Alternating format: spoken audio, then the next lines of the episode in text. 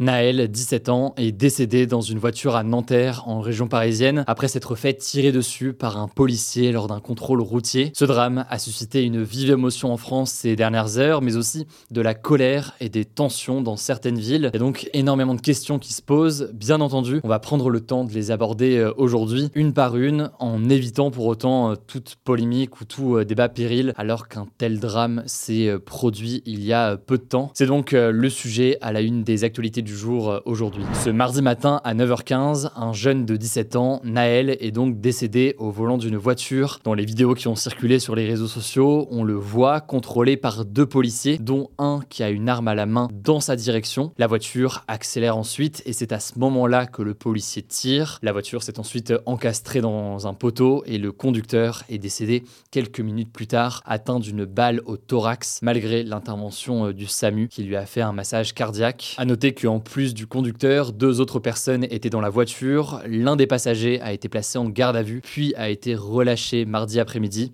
et l'autre a pris la fuite. Alors, selon la première version des policiers, l'adolescent était en train de foncer sur les agents, ce qui les aurait poussés à ouvrir le feu. Et par la suite, et alors que la vidéo semble contredire cette première version des policiers, ils ont ensuite changé de version, déclarant simplement que le conducteur avait accéléré après s'être arrêté euh, dans un premier temps. Alors, l'un des avocats de Naël et de sa famille, maître Yacine Bouzrou, dément l'idée que le conducteur aurait foncé sur les policiers. Par ailleurs, il a déclaré aux Parisiens qu'il ne fait, selon lui, aucun doute sur le fait que l'intention du policier était de donner la mort, car euh, on entendrait dans l'une des vidéos un policier dire à Naël Je vais te mettre une balle dans la tête. Autre élément que l'on sait pour l'instant, selon euh, les premiers éléments de l'enquête rapportés par une source policière, citée euh, notamment par Sud-Ouest ou encore par TF1, la voiture, qui était une Mercedes AMG, avait été louée et plusieurs infractions au code de la route avaient été commis. C'est ce qui aurait provoqué son contrôle par les policiers en premier lieu. Je le disais, le jeune de 17 ans qui a été tué dans ce drame s'appelle Naël. Il avait 17 ans, il était livreur de pizza. Il vivait seul avec sa mère à Nanterre. Il était déjà connu des services de police pour plusieurs infractions comme conduite sans permis ou encore un refus d'obtempérer. Autrement dit donc le fait de refuser de s'arrêter lors d'un contrôle. Mais pour autant, il n'avait pas de casier judiciaire selon l'avocat de sa famille, contrairement donc à ce que certaines personnes ont pu véhiculer ces dernières heures. Alors que sait-on maintenant du policier qui a tiré et que risque-t-il? Eh bien, le policier qui a tiré sur Naël est un agent de 38 ans, membre de la compagnie territoriale de circulation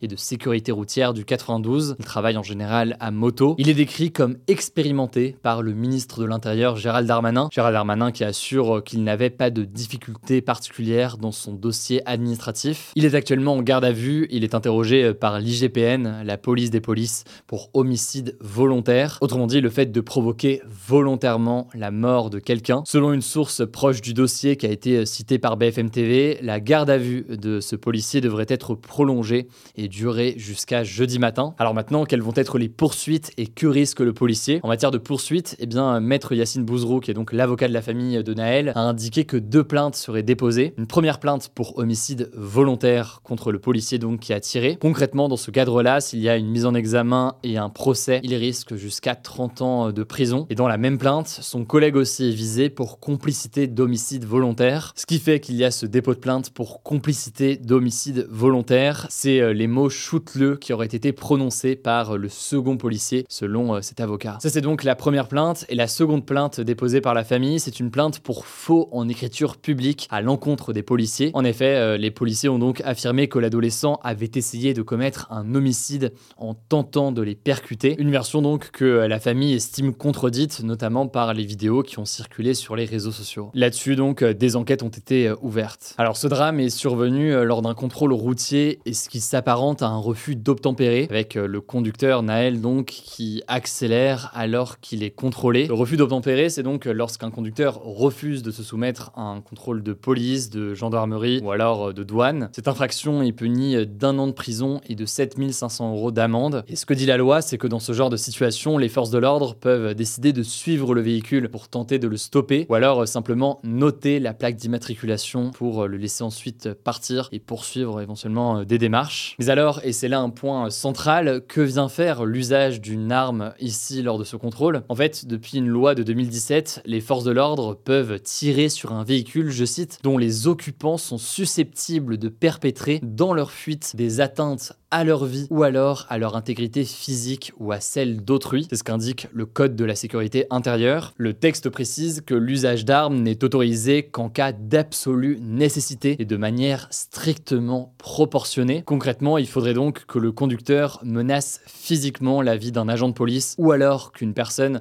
risque d'être blessée en cas de fuite. Il faut savoir que cette loi qui a été instaurée pour faire face notamment aux attentats fait débat. Elle est accusée d'avoir entraîné une augmentation euh, de violence. Là-dessus, on aura l'occasion euh, d'en reparler euh, plus en détail dans les prochains jours. Alors, vous l'avez compris, une enquête est en cours, mais en se basant sur les vidéos diffusées, beaucoup, y compris au sein du gouvernement, mettent en cause ce geste de la part du policier. Alors maintenant, rapidement, quelles ont été les réactions politiques? Elles ont été nombreuses. Le président de la République a réagi ce mercredi matin depuis Marseille. Il a déclaré notamment, je cite, que rien ne justifie la mort d'un jeune, jugeant donc cet acte inexplicable et inexcusable. Je toujours, dans un tel contexte, il faut de l'affection et du respect pour le jeune Naël et sa famille. De son côté, la première ministre Elisabeth Borne a été interpellée euh, cet après-midi par le Sénat et elle a jugé que l'intervention policière n'était, je cite, manifestement pas conforme aux règles. Et règles, c'est donc euh, a priori celles qu'on évoquait euh, tout à l'heure. Il y a aussi eu évidemment d'autres réactions politiques. Le leader de la France Insoumise, Jean-Luc Mélenchon, a dénoncé sur Twitter une police incontrôlée par le pouvoir qui discrédite l'autorité de l'État. Du côté du Rassemblement national, eh bien, la présidente du groupe à l'Assemblée nationale, Marine Le Pen, a d'abord euh, dénoncé les propos du président de la République, Emmanuel Macron. Elle estime en fait que c'est à la justice de savoir si cet acte est, je cite, inexplicable et inexcusable. Et elle a surtout appelé à respecter la présomption d'innocence et à voir donc ce que dit euh, l'enquête. Ça, c'est donc sur les réactions politiques. Maintenant, beaucoup de personnalités ont aussi euh, pris la parole. Le footballeur Kylian Mbappé a par exemple tweeté, je cite, J'ai mal à ma France. L'acteur Omar Sy espère qu'une justice digne de ce nom honore la mémoire de cet enfant. De nombreux artistes, notamment des rappeurs, se sont aussi euh, exprimés. C'est le cas du rappeur SCH ou encore PLK.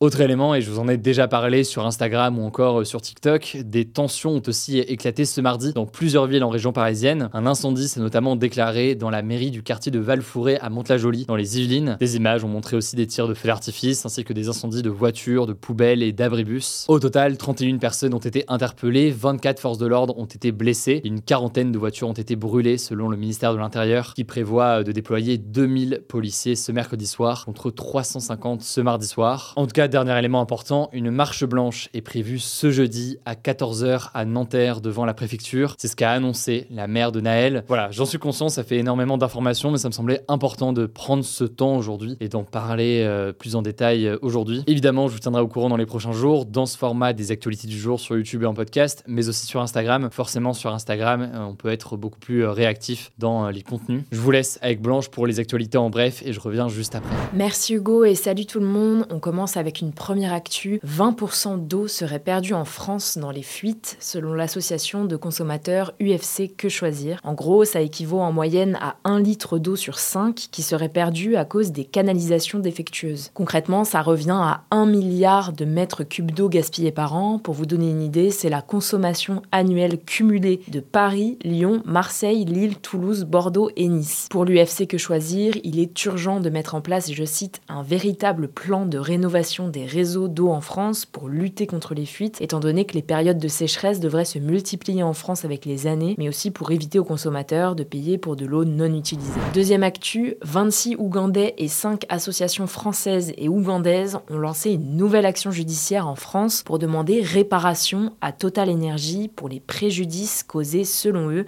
par le méga projet de Total en Ouganda. On vous en a déjà parlé sur la chaîne, on parle ici des projets Tilenga et EACOP qui prévoient la construction d'un immense oléoduc de plus de 1400 km de long, transportant du pétrole à travers l'Ouganda et la Tanzanie à l'est de l'Afrique et la construction de plus de 400 puits de pétrole. Les ONG accusent Total d'avoir violé des droits humains dans le cadre de ces deux projets qui, en plus d'être une catastrophe écologique, auraient mené au déplacement de plus de 118 000 personnes en Ouganda et en Tanzanie. Des personnes privées de la libre utilisation de leurs terres et ce pendant plus de 3 ou 4 ans, qui auraient notamment conduit à des situations de grave pénurie alimentaire dans certaines familles. Troisième actu, plus de 7 Français sur 10 disent ressentir le dérèglement climatique dans leur quotidien, selon le baromètre de la Fondation pour la nature et l'homme publié ce mardi. Autre chiffre intéressant, 4 Français sur 10 auraient déjà pensé à déménager à cause du dérèglement climatique, et notamment à cause de la pollution, du manque d'eau, des risques d'incendie ou d'inondation. Alors face au changement climatique, un tiers des personnes interrogées disent se sentir impuissantes et seuls 9% disent rester optimistes. Mais on peut quand même noter que 77% des Français interrogés ont dit avoir modifié leurs habitudes de vie ces dernières années pour protéger la biodiversité et le climat. Quatrième actu, les ONG Foodwatch et Zero Waste France menacent de poursuivre en justice les marques qui ne remplissent pas entièrement leur paquet de nourriture. Elles dénoncent notamment des pratiques mensongères pour les consommateurs, mais aussi une aberration écologique. Parmi ces marques, on retrouve notamment la marque Dacobello, dont les paquets de noisettes contiennent 68% de vide, mais aussi les raviolis Rana ou encore les carrés de chocolat Côte d'Or dans lesquels on retrouve 60% de vide. Les ONG expliquent que ces emballages ne respectent pas le code de l'environnement qui stipule que les emballages doivent être conçus, fabriqués et commercialisés en réduisant au mieux leur impact écologique. Elles laissent donc 30 jours aux entreprises pour changer leurs emballages, sinon elles saisiront la justice. Dernière actu, le tableau La Dame à l'éventail du peintre autrichien Gustav Klimt, peint en 1918, a été vendu ce mardi